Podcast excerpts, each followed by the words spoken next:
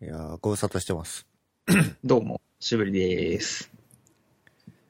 えっ、と、この前、無事にというか、はい。准教授に、あれ？それ何年前でしたっけ？あれ？え、さい？1年前ですね。ちょうど去年の4月です。その、助教授時代と、明確にこれ変わったとかあるんですか？えっと、給料ですかねとか。あ、給料か。まあ、いまあ、いろいろ変わってるんですけど、助教だと一応3年契約だったりするのが、まあ、あの、終身雇用にはなる。大学の先生ってどのぐらいもらえるんですか？うーん、どのぐらいか、どのぐらいか。えーっと、まあ、メガベンチャー系と変わらないぐらいかな。それは、国公立と私立あんまり変わんないんですかね？いや、次第の方が、まあ、多いっちゃ多いですけど。うん。まあでも、まあ、1センチ角ぐらいは出る、ちゃ出る。まあ、もうちょっと年齢上がったらそれは超えますけどね。おー。なるほど。はい。夢があるな、それは。うーん、そうなのかな。もうちょっと高くてもいいと思いますけどね、とかね。それぐらい大変ってことですか？それは。うーん、大変なのかっていうと、難しいとこですけど。あれ、先生って呼ばれるの嫌なんですか？いや、コミュニティの人に言われるのはな、みたいな。でも、当然生徒からは、教授とか、まあ、そうですね。先生とか言われてるわけですよね。まあ、そうですね。冗談ならいいですけど。じゃあ、尾上さんで統一しますね。はい。はい。お願いします。さきとくんとかはね、すぐ教授とか呼んできますけどね。まあ、ちょっと彼の場合は、茶化しが入ってる感じは、確かに、ありますね。まあ、むしろ、むしろそれだったらいいんですけど、真面目に先生って呼ばれると、いや、大学の外ではよしてよ、みたいな。まあ、大学も大学で、このうん。新型コロナウイルスの状況で、ええまあ、あの、結構バタバタしてます。ああ、ですよね。はい。うちも基本的に遠隔授業、前期は遠隔授業っていう風になって、まあ、その方針も出たのも先月末から今月頭ぐらいで、まあ、前々からそうなる覚悟はしといてねとは言われてたものの、まあ、いざやるってなると、いろいろとね、まあ違うスタイルになるんで、準備をしないといけなかったり、えーオンラインでできるように、あのね、準備をしないといけないので、まあ、授業の動画化とか、オンラインでも見れるようにとか、まあ結構、あの頭を抱えてる人が、まあうちの大学に限らず多いです。うん生徒は家からだと思うんですけど、先生方も家からってことですか、それは？そうですね、そういう人が多いですね。だし、えー今基本的に大学の校内は、あの、出入り禁止になってるので、うん。禁止ってほどじゃないんですけど、まあ、なるべく来ないでくださいっていうふうに言われてるので、まあ、そうですね、家で準備してる人は多いですね、今。うん。うんまあ、そうか。研究室みたいなのも別に、オンラインで不都合ないですもんね、きっと。そうですね、特に情報の人はあんまり問題がないんですけど、理系で、まあ、実験とかしないといけないとこはね、大変だったり。とか、あの、生き物飼ってるところとかね、あ そこがかなり厳しいって話を聞きます。ー。でも、放っておくわけにもいかないから、行くとは思うんですけど、ですね。なんか、頑張ってやりくりしてるそうです。うんまあ、そういうとこだったら、まあ、大学院生とかに、その、お世話を任せてたのも難しくなって教員が行かないといけなかったりとかね、うん。あるらしいですけど。尾上さんも、ゼミというか研究室というか、あるわけですよね？そうですね。結構、今年は3年から配属なんですけど、9人新しく配属されました。なので、えーっと、3年生が9人、えーっと、4年生が7人、で、あとは大学院生とかアルバイトとか、20人近くぐらいですね。その人たちとなんか、オンラインコミュニケーションで、なんだ、101とかはしないんですか？いや、あの、101か。101は今んとこしてないですけど、まあ、授業の期間が始まったら、そういうタイミングも出てくると思います。うん。あれ、今授業の期間じゃないんですか？えっと、はい、5月の、えーっと、11だったかなまで延期されてます、開始が。なるほど。はい。とはいえ、すまあ、ゼミの学生にはね、あの、休みの間何もや、やらないっていうわけにはいかないので、まあ、課題出したりとか、うん。あとは、まあ、 Slack は、あの、開けっぱなしにしているので、まあ、そこでやり取りしたりとかですね。すごい。なんか、自分が大学生の時とか Slack とか存在してなかったんで、想像もつかないですけど、そうか、そういうコミュニケーションになってるんですね。そうですね。まあ、僕がメールだとね、メール面倒なのでね、うん。うんもう、あの、配属決まった人への通知で、まあ、あの、 Slack の URL をこう送りつけて、それ、その後は一切メールはしないって感じです、学生とは。それは、尾上ゼミの Slack っていう感じなんですか？そうですね。大学のっていうわけではない？はい、ゼミでうん立ててる。なるほど、そうね。、教育機関の申請をしたら、このこの書類じゃダメだって言われて落ちちゃいましたよ。えっと、それは何の審査にですか？あ、の、 Slack の、えーっと、教育機関向けの割引があるんですね。はいはい。で、なんか、一体何の書類が必要なのかが微妙なところで、聞いて回ってもよくわかんないんですけど、ほ在職証明書だけでいけるっていう噂を聞いて出したら、それだけじゃ、その、な なんていうのかな、その、研究室の Slack ですっていうのには認められませんみたいに返ってきて、う。一体何が必要なんだって、確かに。証明しようがなさそうな。えでも、会、会社じゃな。えっ、と、大学のーはい。予算で出るんですよね、それは。えーっと、そうですね、あの、その出すようにしてます。うんうん。それもね、ちょっと手続きがややこしいんですけど、うん。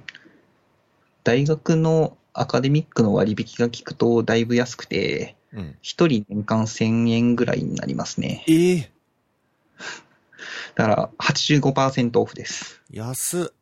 1500円だっけな。うん、それぐらい。それは良いな。普通に、普通に払うと1万ぐらいはしますよね。そうですね。いや、安くはないですからね、 Slack。うん。ええまあ、そうすると20人で2、3万ぐらいって感じですね。一応2年使ってて、そろそろ、あの、ログも、あの、無料の制限を超えてきたので、うん。そろそろ契約しとくかって思ったら、うん。うん。まあ、もうちょっと書類の用意し直しですね。うん。なんか大学のシステムって、すごいい、はい。いけてるイメージがあんまりないんですけど、当然自分の行ってた大学も、一世代前のシステムで履修登録してみたいな記憶がありますけど、オン大学はどうなんですか？そこはね、悩ましいですね。まあ、いろんなこう、不平不満の声を学生からもですし、教員からも聞いたりはありますよね。ただまあ、最近は、あの、そういうシステム方面にも自分から、あの、いろいろと意見を言う、言う機会も設けてもらったりしてるので、ちょっとずつよくできたらなとは思うんですけど。うん。うん。なんかいけてるサースみたいなのはないんですか？この手で。いや、あると思いますよ。ただ、うん何なんだろうな。結局、その大学ローカルな、はい。こう、運用の方法とかが多いので、け結構バラ、バラバラになったりとうか、ん。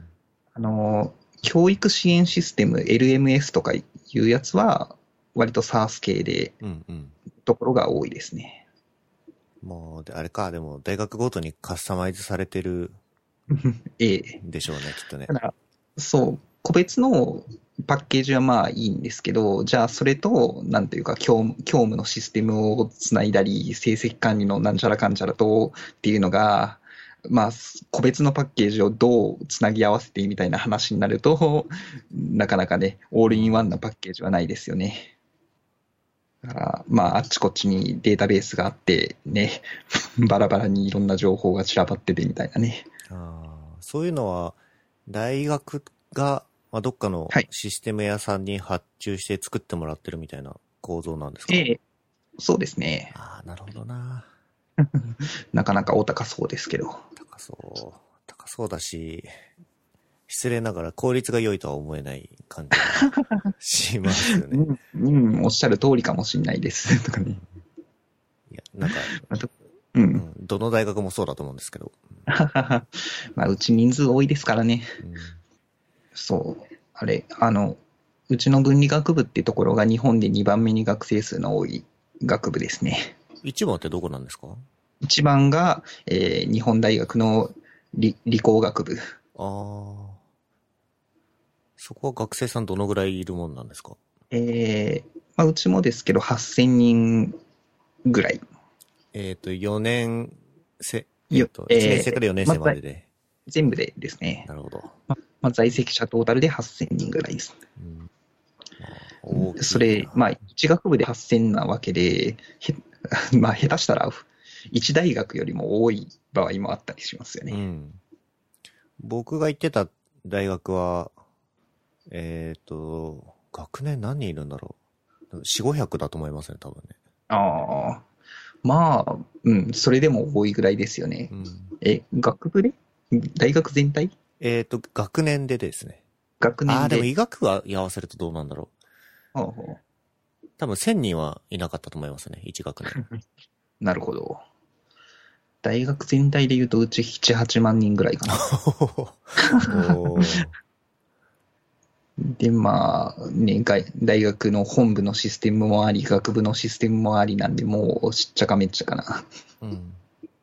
そんな感じ。なんか G Suite 入ったら便利だなとか思わないですか？ああ、それはね、入ってるんですよ。あ、入ってるんですか？はい。えーメールは、大学全体のメールアドレスは G Suite です。めっちゃいい。それ、学生さんもですよね？あ、そうです、そうです。あ、いいっすね。そこはね、結構便利ですよ。じゃあ、スケジュールとかもね。ただ、えーっと、そうそうい、いわゆる教授会とかの資料も、あの、Google ドライブとかで回るようになってますね。おー、いい。ただ、いや、本当にここ数年の話です。2年前ぐらいから、僕が移ったタイミングぐらいから、そうなったって聞きました。とうとう、教授さんたちもうん、G Suite が便利っていうことに気づいてしまった。そうですね。導入してる大学多いと思いますよ。あ、そうなんですね。はい。で、僕は、まあ、大学全体とは別で研究室で GCP の、あの、契約とかをしてるんですけど、えークレカ払いが難しいので、基本的にリセラーさんに入ってもらって、で、なんというか、請求の代行をしてもらってるんですけど、まあ、そのリセラーさんが、あの、Google 周りが詳しいので、他の大学の導入事情とかもちょっと教えてくれたりするんですけど、うんうんうん まあまあ、割と導入が増えてるっていうのを聞きます。その、この旅というか、オンライン授業に切り替えていくってことじゃないですか。ええそれで G Suite をバッテリ使って授業とかするんですか、やっぱ？えっと、G Suite はあんまり多くないのかもですね。例えば Google カレンダーを使ってとか、はい通話は Meet を使うとか、まあいろいろあると思うんですけど。多分そこはあんまり多くないです。えっと、ブラックボードっていう、その LMS が入ってるんですけど、はいはいまあそれの上でやるか、えっと、なんだろうな。あとは、ズームを一時的に少なくても今年度は契約するっていう話なので、まあそれを使って授業するとか。うーんそのブラックボードっていうやつは、はい名。前から察するに、うん。なんか、板書が共有されたりとか、そういう便利機能がある。いや、あの、単純に、単純に授業のコンテンツをアップ、アップできたりとか、それだけですよな。るほど。なんかリアルタイムにとかはないですね。うん課題を上げてもらって、それの上で成績をつけたりとか、そういうやつです。自分、今の会社で、えっ、と、はい英語のレッスンがあるんですよ。はい、はい。うんで、その宿題の管理とかは、あの、Google G Suite のあの、クラスルームってやつを使ってええやってますね。クラスルームね、ちょっと試しに使ったりはするんですけど、まだ本格的には、うん、動かせてはない感じですね。そうだな、クラスルーム、クラスルーム、便利なんだけどな。いいわゆる本当に Blackboard とかに使い慣れてる人からすると、うんまあ、ワークフローが結構違ったりするんで、うんそのあたりがちょっと移行しきれてないところなのかな。好きな人、Google 好きな人が使ってる感じです。あ、そこはなんか教授に委ねられてるんですね。そうですね。あ、なるほどね。で、さっき Zoom って言ってましたけど、 Zoom で、はいえっ、と、ビデオ通話してるってことですよね。きっとそうですね。会議もだいぶ Zoom が増えましたね。あの、対面の会議が、あのまあ、基本的にやらないようにっていうことなんで。うん。ウェブ系の企業でも Zoom 使ってコミュニケーションしてる人いると思うんですけど、はい。うちの会社はあの、あの、 Meet で全部統一してるんですよ。ああ、はいはい。で、尾上さんのところも G Suite 使ってるって言ってたんで、普通に考えると、そっちの方が便利なのかなと思ったんですが、あえて Zoom を使う理由とかってあるんですか？な、なんなんでしょうね。うんたまたま学内で流行っちゃったからというああ、そか。れはちょっとありそう。うんはい。確かに言われてみたらミートでいいんだよなっていうのは、うん、思います。例えば授業の設定とかして、カレンダー上からそのままハングアウトに入、ミートに入れたりとかするので、うん。だからまあうちの場合は、うん。そういう便利さっていうよりもセキュリティ的なところをまずチェック中なので、はい導入に至れてないっていうだけなんですけど、なるほど。なるほど。悩ましいですね。ミートあんまり使い慣れてないな。うんそうそう。僕は授業後は YouTube 使おうかなと思ってて、おー、YouTube ライブしようかなと思ってて、はい。うん。まあ、それで、えーっと、リアルタイムに、あの、まあ、iPad とか、あえーっと、元から iPad で板書をしてたんですよ。うん。iPad の Apple Pencil で書き込んだりしながら、えーそれをスクリーンに映して授業をしてたので、まあ、それをそのままあの画面に映して、それを映像として YouTube ライブでやろうかなとは思ってて、うんで後から、えーまあ、録画してる分も後からでも見れるようにするとか。うんうんでも一般公開は当然しないんですよね。まあそうですね。一応限定共有で。一般公開ね。こう、なかなかそこに踏み切る勇気は難しいとこですね。うん多分この、ここまでのうん放送内容で、はい。尾上さんがこう、あ、どうやら大学の教授をしている方なんだろうなっていうのは、皆さん聞いてて分かったと思うんですけど、先生そもそも何を教えてるんですか、えーっと、持ってる授業は本当に雑多で、えーっと、自分の専門は情報可視化で、まあ、そのデータビジュアライゼーション、こう、JSON 色付けみたいな仕事もししたりするわけなんですけど、うんうん。で、えーっと、まあ、ビジュアライゼーションの研究室を持っているのとは別に、本当に教養的な情報処理入門って科目とか、うんえーあの情報処理技術者試験のカリキュラムの内容を教えたりとか、1年生のプログラム目で、えーまあ、プロセッシング今はやってるんですけど、まあ、それの授業を持ったりとか。で、今年からになるんですけど、まあ、もうちょっと自分の専門寄りなところで、まあ、ウェブの技術が好きなので、まあ、そそれ、その関係で潜水さんとも知り合っているわけですけど、うんウェブプログラミングの授業を持つようになったりとか。で、まあ、来年から情報可視化って授業とかもやるようになります。そうそう。ウェブプログラミング、なんかね、こう、本格的なウェブの人からどう、どういう授業だったらいいのかなみたいな話は聞いてみたいんですけど、まあ本当にあー 2, 年生の科目ですね。2年生の科目で、え1年生でプロセッシングをやって、2年生で C 言語を始めたぐらいうん。の、まあ、最低限、こう、プログラミングって何ってぐらいは分かってる人に、まあ、JavaScript を教えるところからって感じなんですよね。うん。なるほど。うん。ウェブ開発の楽しさっていう意味だと、はい。いわゆる昨今のフレームワークを使って、ええアプリケーション使ってみ、作ってみるとかは分かりやすそうではありますけえどね。えそうそこがね、悩ましいのはね、こう、今、まあ2年生向けに教えて、そのフレームワークが3年後生きてるのかとかそうですね、そこの悩ましさはありますよね。あそうだな。例えば、HTML と CSS でレイアウトの基礎を教えるとか、ええいや、もう本当にそんなレベルからになりますね。またブラウザの仕組みとかをつ教えられると良さそうですけどね。ええええそうですね。まあ、実習だけじゃなくて試験とかもやるので、なんていうか、ウェブってどういう風にできてんの？みたいなね、標準化団体とかの話とか、うんうん。そういうのは知識として知っといてもらってもいいのかなとか思うんですけど。意外と知らないですよね。いや、知らない人大半だと思いますね。うん、うん。いや、う受けたいですもん、もはや、その授業。えっとですね、半期1万5千円で科目履修生になれるかな。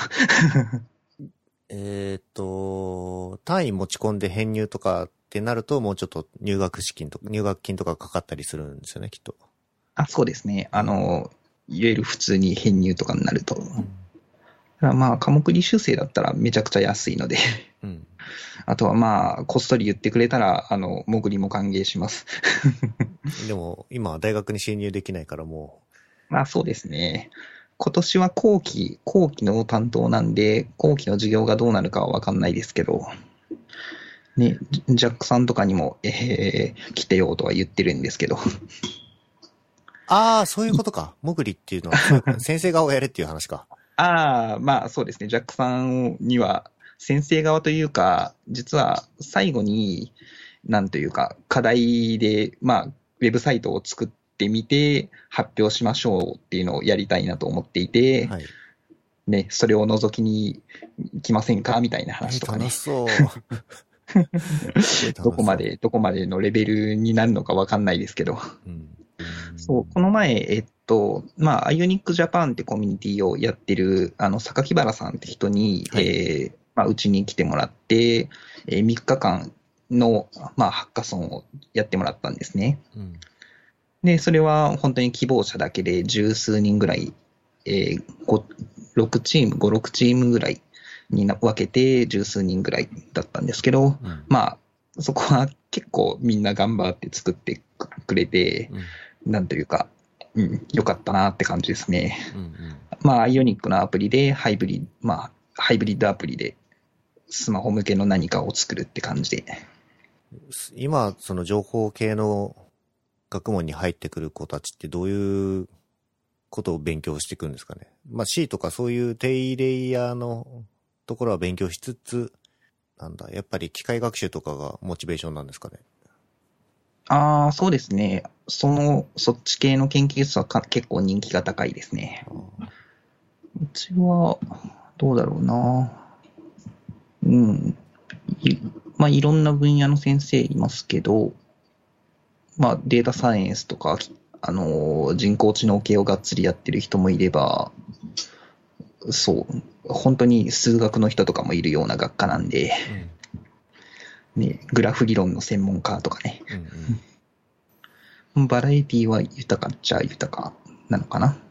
うん。うんあとは、ヒューマンインタラクション系とかも人気ですし、はいはいはい数学はともかくとして、ある程度プログラムを書くような研究室だったら、まあ、どっかに機械学習的な要素は入ってきますね、今だと。まあ、うちでも簡単なクラスタリングをしてビジュアライゼーションしましょうみたいなのとかね、うんやったりしますし。そういう専門は多岐にわたりつつも、えっ、と、学科を卒業した学生はみんなコンピューターサイエンスの学位を持つっていうことなんですよね。そうですね。えーっと、一応、えー肩書き上は学士括弧理学になります。あ、理学になるんですね。はい。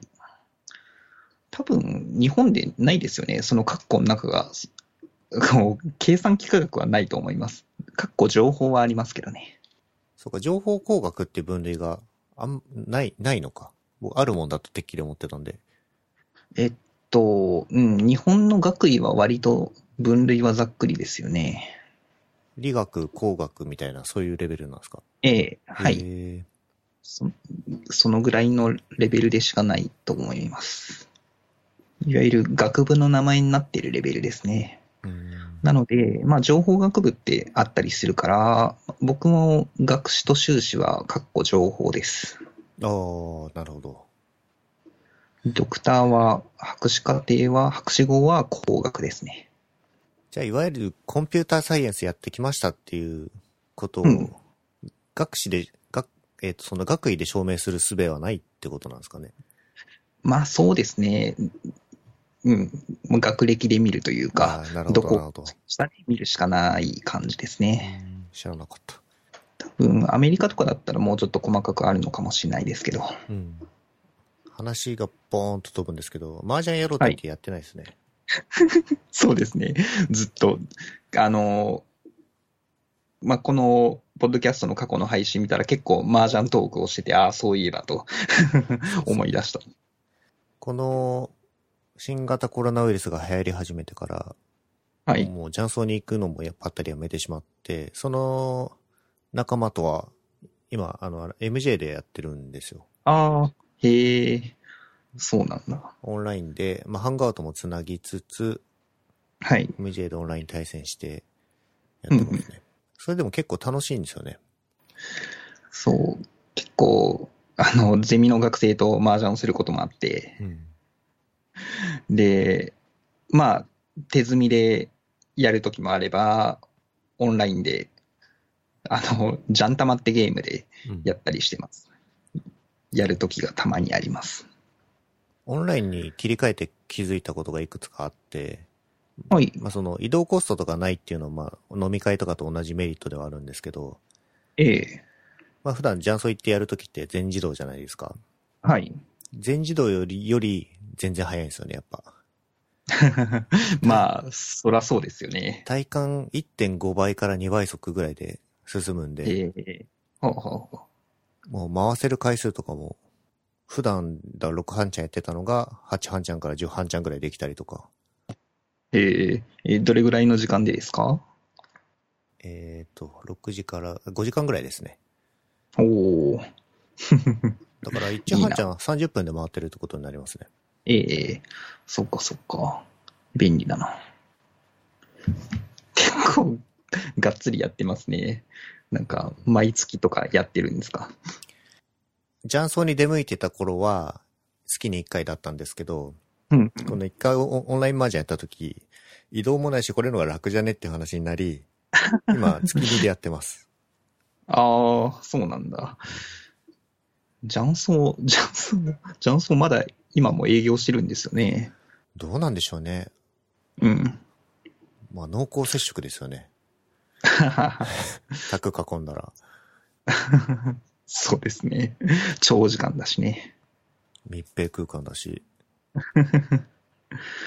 その、オンラインでいいじゃんってなっちゃうと、雀荘も商売上がったりですよね。うーん。なんかこう、オンライン雀荘みたいな、意味ないか。どうでしょう。そんそんなビジネスあっても。今のゲームで賄えてしまうっていうのはありますよね。そうですよね。ゲームだけでいいですよね。MJ、MJ やったことないな。なんか違うんですかね、サービスによって。そんなにいろんなゲームを比較検討したわけではないので、ちょっとわからないですけど。え、パソコン、パソコン版とかですか？僕はゲーセンのやつあるんですけど。モバイルのですね。あ、モバイルの、なるほど。へえ。あとね、あのー VTuber とかが、ジャンタマをよくやってるのは、動画をたまに見ますけどね。ジャンタマ。ジャンタマ。ああ、これか。そう、キャラクターがついてるやつ。これもオンライン対戦とかができるってことですよね。ですね。はい、できます。アプリもあるし、えーっと、ブラウザでウェブでもいけるはず。お、それはいいな。うん。なんか、オンラインの麻雀だったら天宝とかなのかなって思ったんですけど、MJ だったのが意外だった。あ天宝も有名ですよね。うん僕、天宝もちょっとやったことないってだけで、あ、そうなんですか。はいそんなにへえ、ダメとかそういう話じゃないですね。なるほど。10年前ぐらいよくやってた。10年前か。学生時代で。なので、ちょっと、これは、前よりも設定しやすくなったとポジティブに捉えて、うん。今度セッティングしましょう。はい、ぜひ。はい。お強いですか？いや、ルールわかるぐらいですね。み、みんなそう言うからな。いやー、そんなに、そんなに考えながら打ててないと思ってます。しかもまあ、お酒飲みながらやるんで、ああ、へえ、割とエイヤなところはありますね。いいじゃないですか。まああの、オンライン飲み会増えました？まあさすがに、結構やってます？うーんと、月に2、3回はあるかなっていうイメージですね。うーん、なるほど。その2回を昨日、一昨日でやりました。いっぱいあるってことですね。昨日、一昨日はい。2日続けてでした。えーそれは学生さんとかと飲むってことですか？ああ、学生とも前やりましたね。あのね、せっかく配属されたのに、こう、しばらく顔もね、うん合わせないみたいだったら、ちょっとあれなので、まあ来れる人だけって感じで。うんうん。ただやっぱ、学生だと、ね、実家暮らしとかもいたりはい。だし、えーまあ回線があんまり早くなかったりとかもね。うん。なので、ちょっと難しい面もあるなとは思いましたね。うん。飲みもセットしますね。うん 飲みと麻雀はい。飲セッながら打でちましょはい。う。はい。だいたい、こんな感じなんですよ、普段。